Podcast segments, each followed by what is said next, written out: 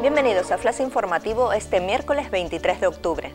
Desbloqueado con AENA el tercer carril de la TF5 entre Guamasa y el aeropuerto, el Consejo de Gobierno del Cabildo da luz verde al convenio que permite ocupar los terrenos que son de titularidad del operador aeroportuario y que al no haber sido firmado antes impedía ocupar el suelo.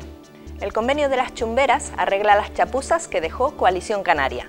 El alcalde de La Laguna, Luis Geray Gutiérrez, anunció ayer, tras la firma del acuerdo en Madrid, que las obras de reposición se esperan iniciar en enero, si bien el proceso de expropiación en algunos casos puede durar meses.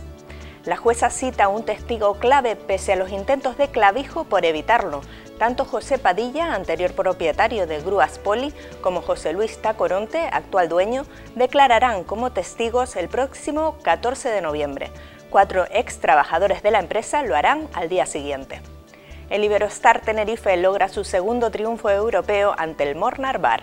Los aurinegros sufren y ganan en Montenegro para mantenerse como líderes de su grupo en el torneo continental. Más noticias en diariodeavisos.com.